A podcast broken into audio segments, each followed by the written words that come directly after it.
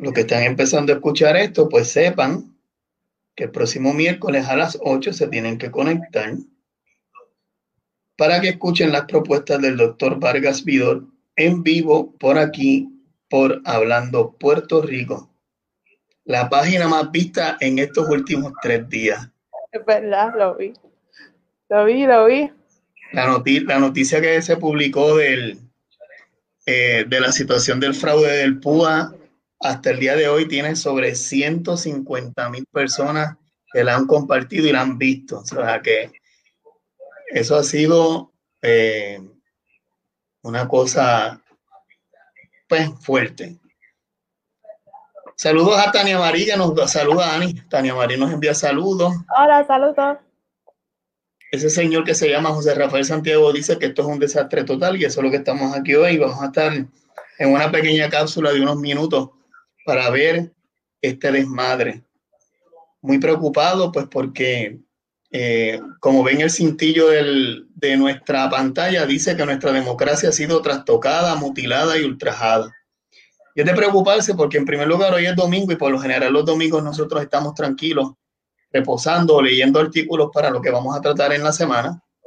Pero esto merecía una opinión porque en este esfuerzo de este proyecto social que estamos llevando, y no solamente Ani y este servidor, sino que también detrás de este proyecto hay, otras personas, hay un grupo que, que está colaborando con nosotros. Y es preocupante porque después que tuvimos un buen programa el pasado viernes explicando cómo votar correctamente y que cada uno de ustedes ejerciera su derecho democrático, vemos como hoy la democracia por la irresponsabilidad, la decadencia, la falta de organización, y no es porque sea un idiota o porque sea un estúpido, porque el presidente de la Comisión Estatal de Elecciones, que es el que está a cargo de que los procesos corran correctamente, no es un inepto, porque es un juez y sabe lo que hace, conoce lo que hace. Yo quizá puedo decir que es un idiota o un inepto, pues porque es la palabra pueblerina o es el idioma pueblerino, y tal vez nos podemos enfrascar, Ani y yo, en una discusión del por qué él no es un idiota, es un idiota o no lo es. Como la que acabamos de tener. Exacto. Como la que, exacto, acabamos de tener una discusión.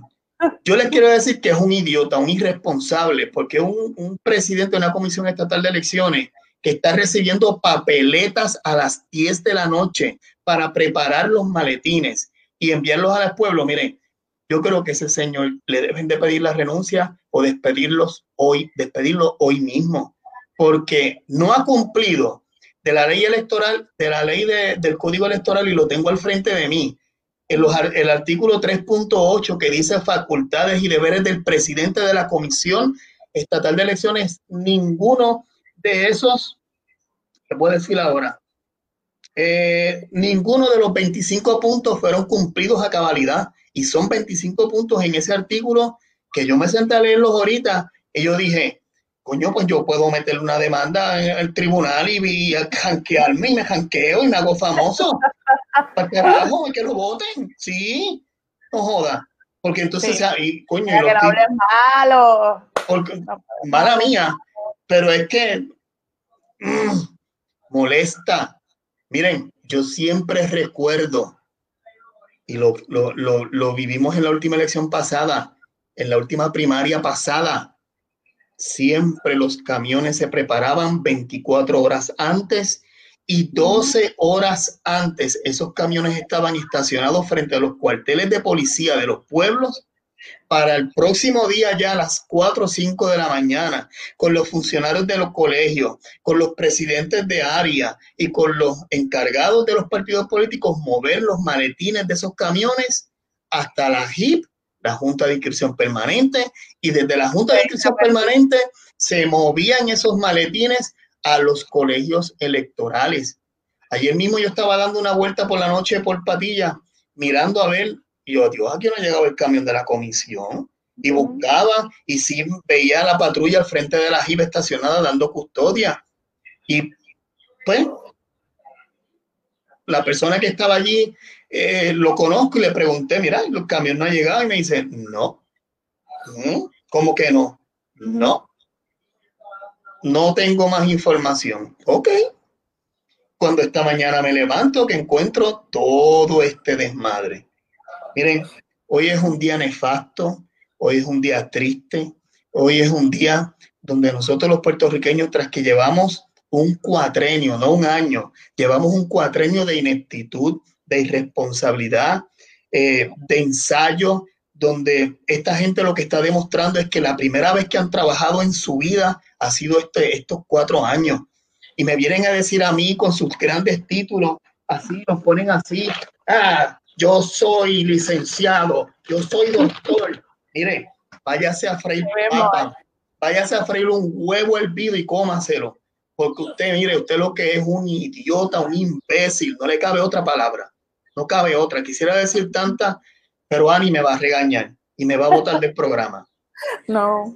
Miren, y me molesto, ¿saben por qué? Porque esto se presta a que se repita la historia de Valencia en el 1980, cuando Carlos Romero Barceló y el PNP se robaron las elecciones.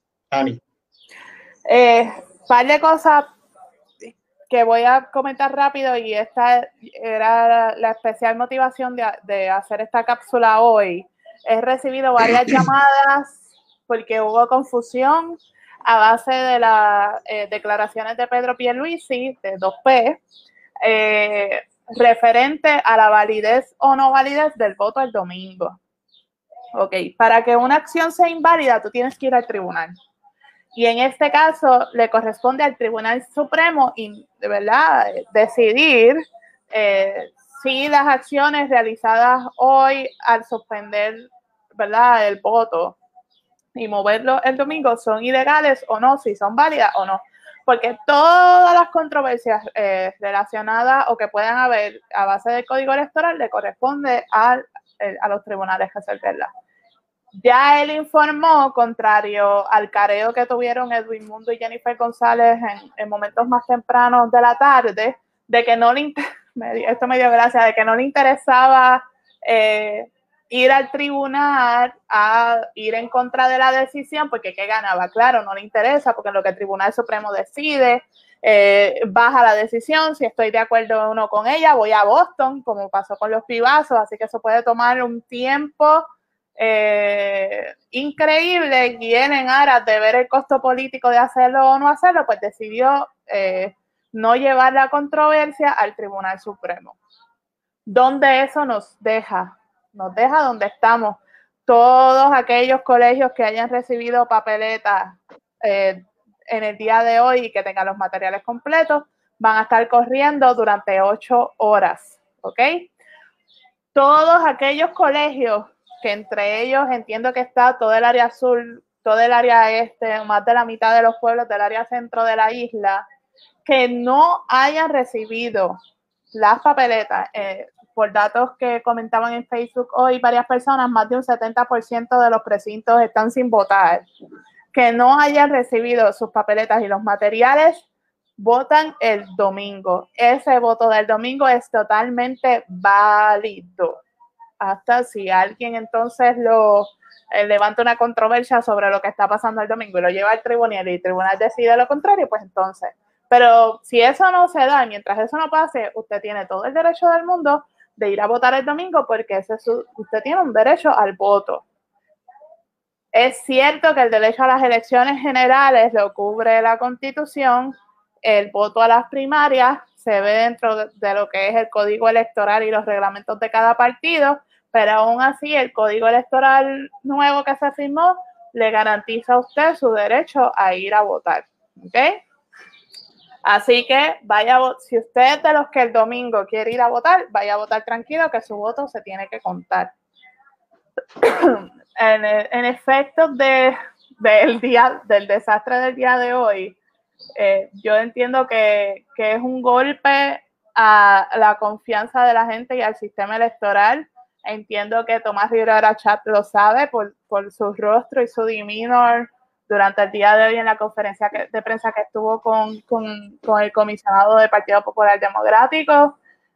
Ahora mismo quien más lesionado, en mi opinión, sale es el Partido Nuevo Progresista, eh, porque es quien está en el poder, porque es quien hizo el appointment o la designación del actual presidente de la Comisión Estatal de Elecciones. Creo que, que ¿verdad? Y esto es opinión muy personal, que, que si el presidente de la Comisión Estatal de Elecciones tuviera algo de dignidad, hubiese renunciado a las 11 de la mañana del día de hoy, porque ya desde anoche, por lo que se está viendo, se sabía que esto iba a pasar y aún así continuaron con el proceso.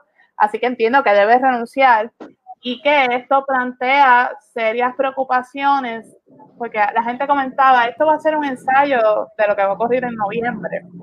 Así que esto plantea serias inquietudes de lo que pueda pasar en noviembre, porque en noviembre son más partidos, ¿verdad?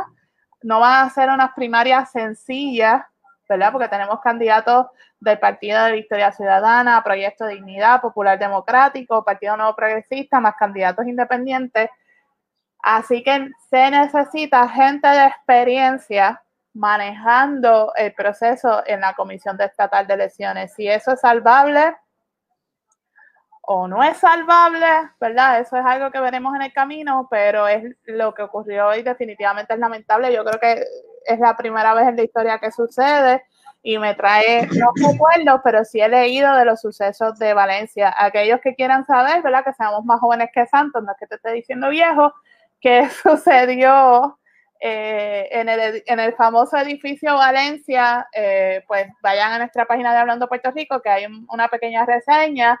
Eh, Valencia era el nombre del edificio, entiendo que era donde estaban las computadoras o los para contar los votos. Era una elección bien reñida entre Romero Barceló y, y Hernández Colón. Hubo un apagón y al otro día, Romero Barceló se declara eh, gobernador de Puerto Rico y declara que ganó las elecciones. ¿Cómo pasó? ¿Qué pasó? ¿Cuánta gente votaron? Eso se desconoce por completo. Él se, declara. Como bien señaló Carmen Yulín, esos fueron uno de los cuatro años, ¿verdad? Eh, después de ese suceso más nefasto. Yo creo que eh, eso es importante recalcarlo.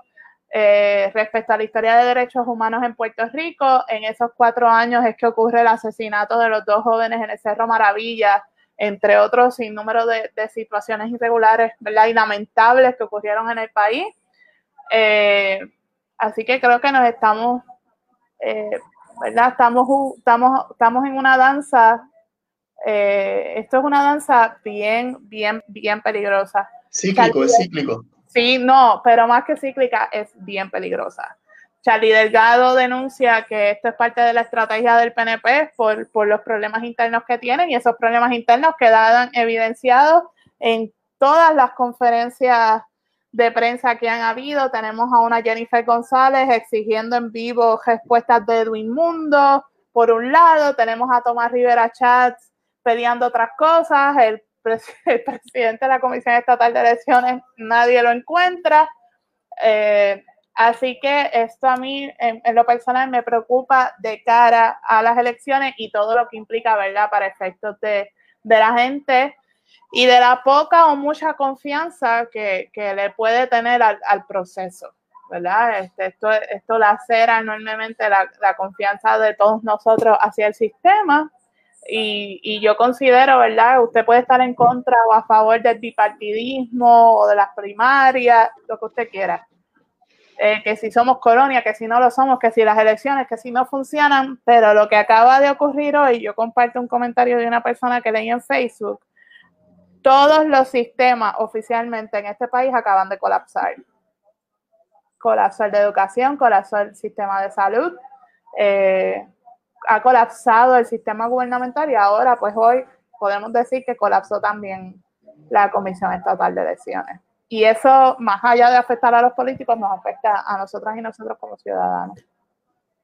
Aquí el problema, Ani, y a los amigos que nos escuchan, es que el último sistema que faltaba por colapsar por la ineficiencia del este. gobierno era la Comisión Estatal de Elecciones y hoy se demostró su colapso. O sea, y si ustedes miran y repasan la historia de este cuatrino, guste a usted o no le guste, haya recibido una planchita de sí o lo que sea del gobierno actual, sepa que si este sistema colapsó hoy, su democracia, su poder está trastocándose, mi hermano, porque le están tocando a usted lo único que usted tiene en sus manos para poder cambiar los destinos de Puerto Rico y es el voto, el voto. Bueno, yo, yo, yo, ahí difiero. Yo creo que hay otros métodos de cambiar el, destino del país y eso se vio en, en, en, lo que fue el verano del 2019, donde no estábamos frente a unas urnas, pero logramos sacar un gobernador. Así que no dudo que Puerto Rico pudiera hacer eso, eh, ¿verdad? De la forma en que ocurrió en el verano del 2019, eh, pero no podemos apostar tampoco al desgaste de la gente ¿verdad? Porque la gente se desgasta y se necesita eh, un proyecto de país, pero yo entiendo que más allá de la urna hay que tomar, ¿verdad? Hay que, hay que salir a la calle, ¿verdad? Y hay que eh, tomar decisiones y proyectos de país en la calle, porque definitivamente eh, los cambios no, no, van a venir después de lo de hoy, ¿verdad? y, y, con el gobierno actual que tenemos, los cambios no van a venir, no van a caer del cielo. O sea, si ya este país pudo eh, sacar un gobernador en el verano del 2019 marchando, no hay ninguna razón para que eso no vuelva a suceder. Ahora necesitamos un proyecto de país y un proyecto de futuro. Eh, sí, estoy de acuerdo, esto da coraje, esto es una vergüenza. Eh, hay, hay viejitos y viejitas que están afectados y volvemos, usted puede estar o no de acuerdo con el bipartidismo, pero es su derecho al voto. Eh, y, y, y, yo en eso, respecto a las personas mayores y la, la, la con los baby boomers y los millennials, yo tengo mucho cuidado porque nuestros viejos y nuestras viejas, le guste uno a uno, puede estar de acuerdo o no, fueron los que lucharon para que nosotros hoy tuviéramos acceso al voto. Usted puede votar o no, usted puede hacer lo que usted quiera con eso, pero fueron los que lucharon. Eh, yo en, esto, en estos días estaba hablando con mi mamá y, y me enteré de que... Eh, mi bisabuelo eh, le ofrecieron unas cosas, él dijo que no, perdió su casa, pero él muy orgulloso porque no había vendido su derecho al voto. Y fueron todas esas acciones las que construyeron, para bien o para mal, lo que tenemos hoy, el hecho de que usted pueda ir a votar. Eh, así que yo, yo entiendo que lo que pasó hoy violenta, violenta enormemente, ¿verdad? Y trastoca eh, eh, de las últimas pocas cosas eh, que no se habían trastocado en el país. Lo de la protesta como cambio, podemos discutirlo después porque eso va a tomar tiempo. Pero sí lo que les quiero decir es que si el pueblo se indigna y decide protestar por esto, sepa algo bien importante, que tiene que haber un proyecto de país. Una de las cosas que lo del 2019 estuvo muy bien, y todos protestamos y todos tomamos fotos y qué alegría y qué orgullo boricua. Excelente. ¿Dónde está el proyecto de país para cambiar las cosas? No existe, no lo hay.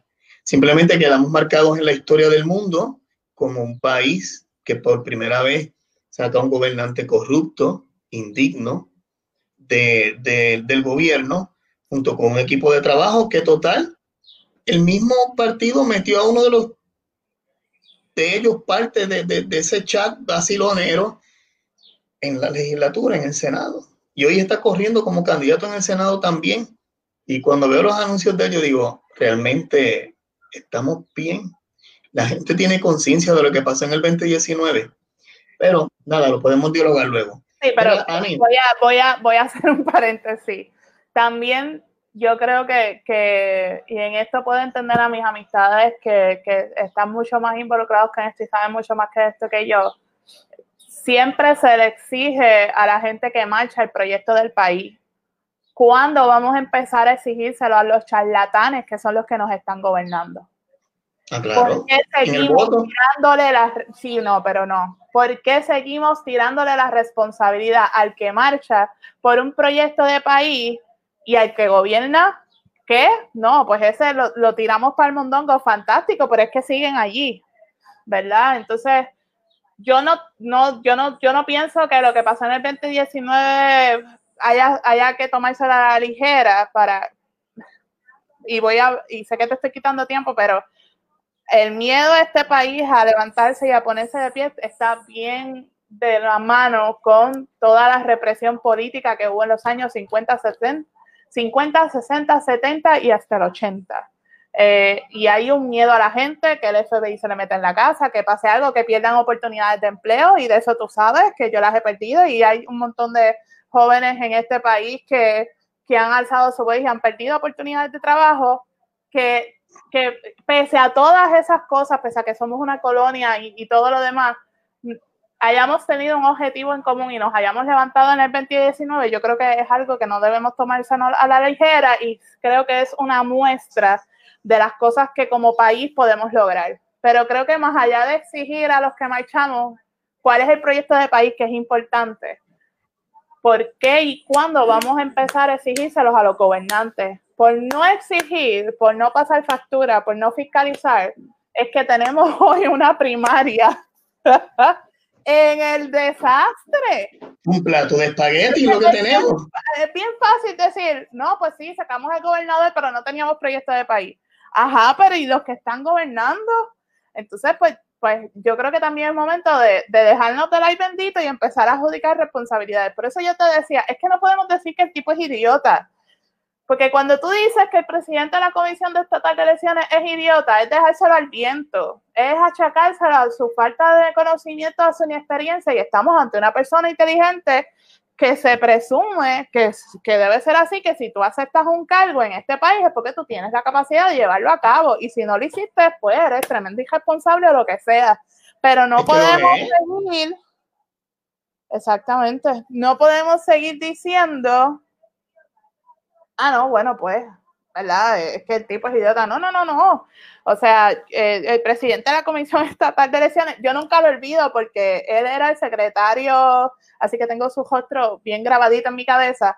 Él era el secretario del Tribunal Supremo de Puerto Rico hasta hace unos años atrás y recuerdo haberlo visto porque cuando uno está cogiendo la reválida de derecho, él es parte de las personas que está en el pleno, ¿verdad? Así mirando a, los que estamos cogiendo la rivalidad de frente. Así que eh, el proceso fue traumático que jamás olvido su rostro, pero no es cualquier persona. Es como dijo Jay Fonseca ahorita, mira, yo estudié con él, él es un tipo inteligente. Claro. Pero yo creo que más allá de eso, esto es un wake-up call. Hay que empezar a tomar decisiones, las que usted quiera, las que sean, pero hay que empezar a tomar decisiones porque lo que pasó hoy es, o sea, y lo de hoy es lo de menos. Yo sé que se escucha mal, que hay gente que piensa que esto es un asesinato a la democracia, al sistema electoral, y sí, está bien chavo el asunto, pero es que este gobierno no solo le ha costado votos a la gente, le ha costado la vida. Vida. Ha costado vida, sangre. de entre todas las malas cosas que podían pasar en este país, lo que pasó hoy ha sido lo menos, lo menos, lo menos, lo menos grave porque aquí se perdieron más de 6.000 vidas por ineptitudes. Pues, ¿qué, vamos a hacer con todo eso? Vamos a salir a votar en las primarias. ¿Cómo se van a llevar a cabo las elecciones? ¿Quién va a vir aquí? ¿Cómo está la cosa? Miren, nos matamos hablando de Venezuela y Cuba y de las dictaduras. Eso iba. eso iba. Estamos en el, en somos, somos lo mismo que ellos. Hoy, hoy, hoy, y hoy se le están dando, Ani, hoy se le están dando las primeras puñaladas a nuestra democracia. No es que estamos, yo no estoy histérico por la cuestión de, de que la primaria falló o no falló, porque eventualmente la primaria ya está definida y eso pues estamos tú y yo claro. Pero esto ha costado y el problema es que nosotros nos damos golpes de pecho, en especial los amigos del PNP se dan muchos golpes de pecho de que nosotros tenemos la cobertura de la gran nación americana, estadounidense, Ave María, y la gran democracia que nos enseñó a votar. Miren, mi hermano, en la historia, cuando usted la lee, Estados Unidos nos usaba a nosotros de ejemplo con todas las repúblicas latinoamericanas y le decían, miren cómo votan nuestros amigos puertorriqueños que hablan español igual que ustedes. Y miren cómo son, miren qué bien, escogen su gobernador y esa gente tienen caravana y tienen bandera y discrepan, votan, el tipo gobierno y miren qué próspero es Puerto Rico. Aprendan, derroquen sus dictaduras militares. Que yo estoy de acuerdo que lo hayan hecho, sí, que son países democráticos. Y hoy esos países que nosotros antes decíamos, ay bendito la República Bananera, que había un terremoto y hacíamos seguida una actividad bien grande para llevarle productos, comida, dinero, pues hay vendido esas repúblicas tan chavadas, nosotros estamos tan bien porque estamos con Estados Unidos Y esas repúblicas que nosotros llamábamos antes bananeras, tristonas, nos pasaban por el lado. Y son las economías, son parte de esas primeras economías que existen hoy en Latinoamérica.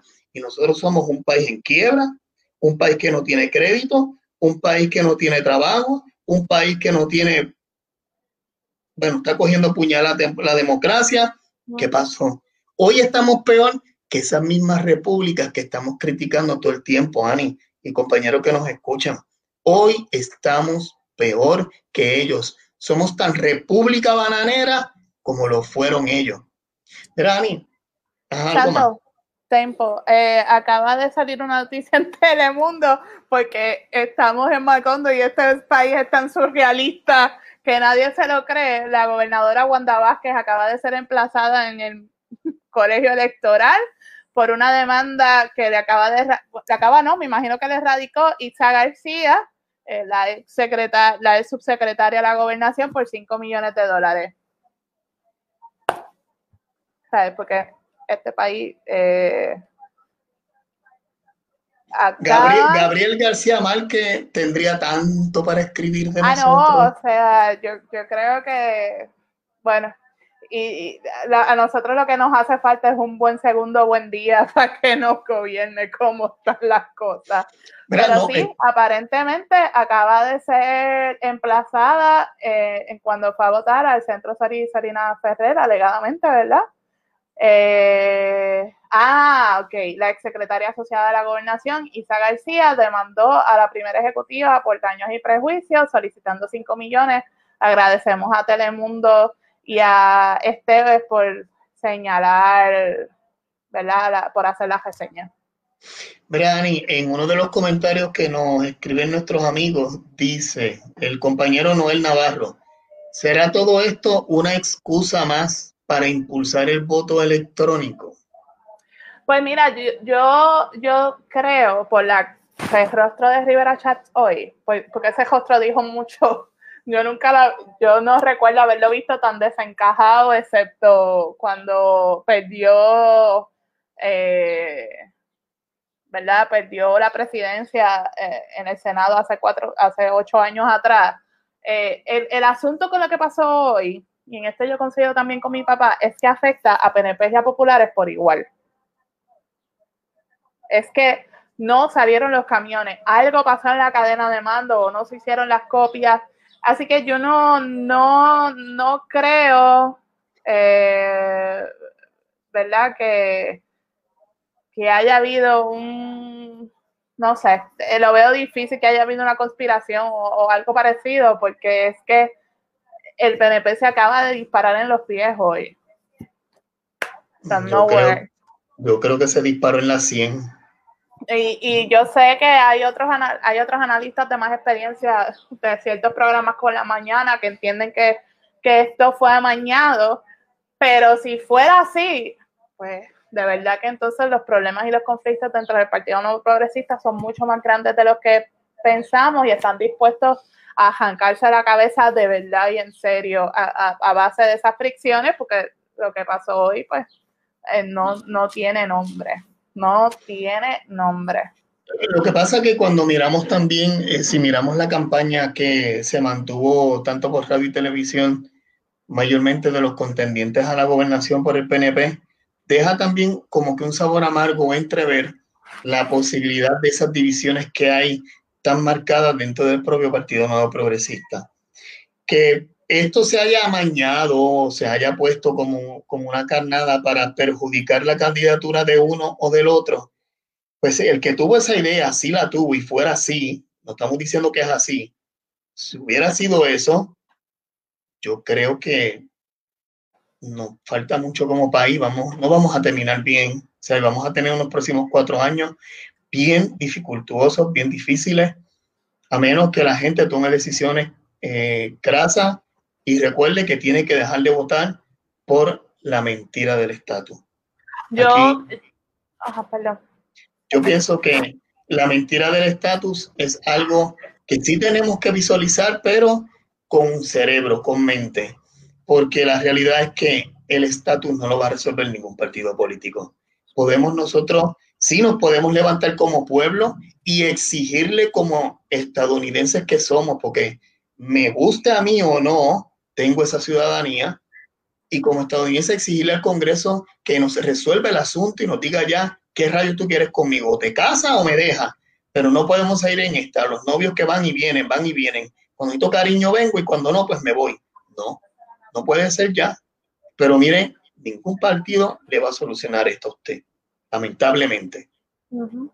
No, y, y, ojo con lo de la ciudadanía, que somos ciudadanos de segunda clase, pero eso lo, lo, podemos hablar después. La ciudadanía que tenemos los, los, puertorriqueños es a través de una ley y las leyes se derogan, así que la perdemos en, en cuanto los, los congresistas quieran. Este, y yo creo que también es un llamado a la oposición. ¿Qué van a hacer? ¿Qué va a pasar? ¿Sabes? Como país, ¿van a buscar alianzas? ¿Van a empezar a endosar candidatos o no van a empezar a endosar o esto va a ser un de quien pueda y vamos a apostar a que a la fragmentación y a que esto suceda cuatro años más? ¿verdad? Eh, ¿Qué van a hacer? Yo, yo creo que lo que está pasando hoy es un punto neurálgico respecto a las estrategias políticas que van a haber, o debe de serlo, sobre las estrategias políticas que van a tener los diferentes candidatos de ahora en adelante. Eh, ¿Podemos darnos el lujo de que esto ocurra cuatro, cada cuatro años o pase dentro de cuatro años más o no? O sea, ¿qué, qué va a pasar? Y que ahora más que nunca debemos estar pendientes a, esa, a ese voto por candidatura cómo se va a contar ese voto por candidatura, que es entonces caemos, ¿verdad? Lo que nosotros hacemos aquí, nuestro compromiso de que vamos a estar con ustedes en el proceso, eh, vamos a seguir entrevistando diferentes candidatos de diferentes ideologías para que nos hablen de qué es lo que están haciendo, cómo lo van a hacer y, y hacia dónde, cuál es su visión de hacia dónde se debe mover el país.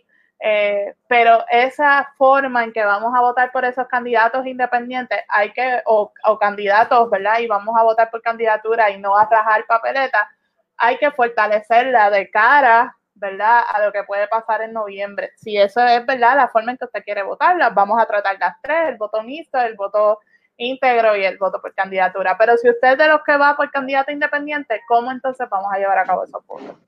Mira, tengo dos opiniones interesantes para ir terminando. La primera de Sariana, que dice que esperemos la noticia de que la imprenta tiene la culpa, porque aquí todo el mundo tiene la culpa menos Santos y Ani. La culpa la pero no, ellos no la tienen. y la segunda, la segunda que es de Araceli Rivera, que es un comentario muy bueno porque yo también trabajo con camiones. Dice, Dice, yo trabajo mucho con suplidores para lanzamientos y ellos te dicen hasta la hora en que esos camiones con impresos van a estar saliendo. Me parece que alguien oculta información. Yo les puedo dar la experiencia de lo que yo me dedico. O sea, yo tengo información desde dos días antes de cuando mi camión va a entregar la mercancía que yo vendí al cliente. Dos días antes yo lo sé. Por eso le digo que aquí pasó algo en la comisión o aquí se amañó algo que no salió bien, que no se lo esperaban que pasara y les explotó la bomba en la cara. Y lamentablemente fue una bomba un poco maloliente. ¿Por qué? Porque aquí tuvo que haber pasado algo que está fuera de estas bases. Lo que sí yo les quiero decir a cada uno de ustedes, eh, queridos amigos y hermanos que nos escuchan, estén pendientes de las noticias, de la información y compare noticias de un canal y de otro, de un, medio de prensa y de otro también. Porque si usted mira nuestra nota editorial en, en este espacio que estamos abriendo, que es un proyecto social, no tenemos una nota editorial a favor ni en contra de nadie. Aquí estamos neutrales y hablamos para el beneficio de ustedes y de nosotros, para poder tener un mejor país. Pero escuchemos de todo y comparemos de todo. ¿Qué les quiero decir con esto? Ustedes pueden, se pueden, eh, pueden escribir en Google eh, ley, ley electoral 2020, eh, les va a aparecer y van a ver los artículos que les va a aparecer un color azul. Y cliquense el artículo 3.8 y 3.9 y léanlo. Léanlo. Usted va a sentir un sabor bien amargo en la boca cuando los lea.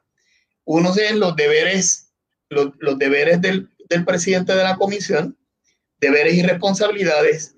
Y el segundo, que es el 3.9, le habla de la destitución del presidente y del presidente alterno. O sea que hay que ver si hay un presidente alterno también y qué tuvo que ver con esto.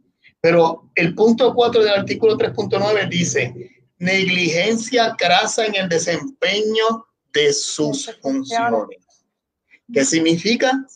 Que aparentemente, alegadamente, el presidente de la Comisión Estatal de Elecciones que tuvo la responsabilidad de velar por la pureza de este procedimiento, cumplió, tuvo negligencia crasa en esto, realmente. ¿Qué pasó con los presidentes de los partidos? ¿Qué pasó con los comisionados de los partidos que tampoco hablaron, que tampoco se reunieron, que tampoco preguntaron? Porque en esta cadena de mando están esas personas, los presidentes de los partidos tienen que velar por la, con su responsabilidad porque la pureza de ese proceso se dé, porque el presidente de un partido y del otro tiene que velar por los votos de cada uno de los candidatos. ¿Qué pasó que no preveyeron esto? ¿Por qué no se comunicaron? fueron al fil de la Comisión Estatal de Elecciones a ver qué pasaba, preguntaron al presidente, fueron a verificar que lo que el presidente dijo que era correcto, porque yo le puedo decir a mi supervisora, muchacha, yo estoy muy bien en la ruta y cuando mi supervisora se tira a la ruta, santo, pero ven acá, te falta un 60% de los productos en la tienda. ¿Me van comprendiendo? O sea, ¿qué pasó ahí? Los, los comisionados de cada uno de los partidos, Popular y PNP, verificaron, estaban en constante comunicación con los presidentes de los partidos, dijeron lo que pasaba. Aquí hay algo que no está bien. Aquí hay algo que no concuerda. Me perdonan, pero no concuerda. Eh, para cerrar de mi parte, eh, es que el Colegio de Abogadas y Abogados de Puerto Rico acaba de emitir un, comunicado y me gustaría rescatar parte de, ese comunicado que, ¿verdad? y de lo que presenta el licenciado Edgardo Román Espada, que es nuestro presidente ¿verdad? del Colegio de Abogados y Abogados de Puerto Rico. El proceso caótico e irresponsable del manejo de las primarias por parte de la Comisión Estatal de Elecciones lecciona el derecho fundamental de las personas a escoger sus candidatos. Hemos presenciado el la peor experiencia electoral del país. Las papeletas son el instrumento que tienen los electores para expresar su voluntad y el proceso de distribución y entrega de estos provocó que muchas personas se hayan visto imposibilitadas de ejercer su derecho a la participación en la selección de candidaturas de los dos partidos principales. Procede a investigar, imponer responsabilidades y diseñar una solución que garantice el derecho al voto de una manera limpia, libre y democrática. Creo que ese es el llamado, y es más o menos lo que tú estás trayendo, Santos, de que se procede a investigar qué fue lo que pasó y se adjudiquen responsabilidades. Para terminar, Mary Rodríguez nos comenta que el presidente de la comisión acaba de decir que es culpa de los partidos. Es que él es el que tiene Sorry que me ría, pero él es el que tiene control, él es el que administra. Mire, él es el que manda. él es el que manda. Él, vamos a asumir que que no tiene nada que ver con, con, el que manda no, pero quien hace la contratación para la imprenta es el presidente de la Comisión Estatal de Elecciones. Quien hace la coordinación de la salida de los camiones es el presidente de la Comisión Estatal de Elecciones, porque su trabajo es administrativo, es coordinar para que el proceso se dé de lo que se encargan los partidos políticos, de lo que se encargan los funcionarios, es de que hayan funcionarios suficientes y voluntarios en, los colegios de votación. Es que haya un coordinador que agaje esas papeletas y las suba. De esa distribución de, tareas eh, por colegio se encargan los partidos, pero el caballero tiene la responsabilidad. O sea, mientras los camiones no salgan, eh, es responsabilidad de la Comisión Estatal de Elecciones. Bueno, por eso, o sea, yo tenía que vender cinco potes de salchicha y vendí uno. ¿Y qué me va a preguntar? Es de él. Pues, es de él. y si él entiende que es de los partidos, que lo demuestre, que tire al medio. ¿Quién dio la decisión? ¿Cómo se dio? Bueno, pues que si es tan valiente que la tire al medio, que diga quién fue, quien tomó las determinaciones que llevaron a que el proceso de hoy no se haya dado, que lo diga. Eso, que no hemos discutido el asunto de que los presos cuando votaron en ah, el voto adelantado, hay, unas querellas bien heavy, bien fuertes. Eso, pues, Dios nos, Dios, Dios nos ayude. Que la fuerza nos acompañe, mijo, porque... Queremos recordarle que el próximo miércoles 12 a las 8 de la noche va a estar con nosotros en vivo el doctor Vargas Vidot. En confianza pueden conectarse y pueden enviarnos sus preguntas a través de Messenger de nuestra página Hablando Puerto Rico. Y si está en vivo, nos las puede enviar también por el chat, que con mucho gusto se las hacemos llegar al doctor Vargas Vidot. Pero no se lo pierdan porque esa entrevista va a estar súper buena, súper buena. Así que de mi parte les espero el próximo miércoles a las 8. Me despido, Ani, gracias.